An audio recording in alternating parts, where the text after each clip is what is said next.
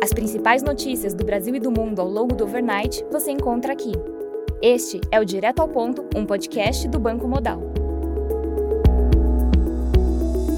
Bom dia e bem-vindos ao Direto ao Ponto. Hoje é segunda-feira, dia 27 de novembro, e estes são os principais destaques esta manhã.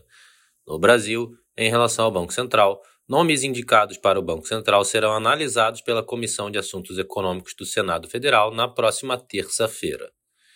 No cenário fiscal, projeto de lei de taxação das apostas esportivas e dos fundos exclusivos e offshores deve ir à votação no plenário do Senado Federal ainda essa semana. Jornais seguem repercutindo a reação dos parlamentares ao veto total de Lula ao projeto de prorrogação de desoneração da folha de pagamentos. Apesar da promessa de Fernando Haddad de que apresentaria uma solução, líderes parlamentares afirmam que o legislativo deve derrubar o veto do presidente Lula.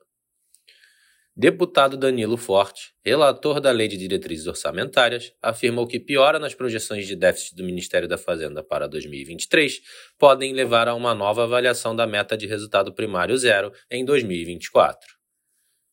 Votação em plenário virtual do STF sobre regularização da situação dos precatórios teve início na última madrugada.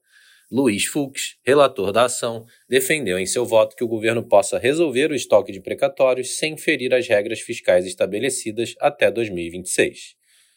Fux rejeitou o pedido do governo para classificar parte das sentenças como despesas financeiras e propôs que seja utilizado crédito extraordinário, sem impactar as metas fiscais para pagar os valores represados. No cenário internacional, na China, os lucros industriais em outubro registraram alta de 2,7% na comparação anual, abaixo do anterior, quando avançou 11,9%. No acumulado do ano, os lucros industriais registraram queda de 7,8%, acima do anterior, menos 9%. Na agenda do dia, destaque para a divulgação da arrecadação federal no Brasil às 10h30 da manhã.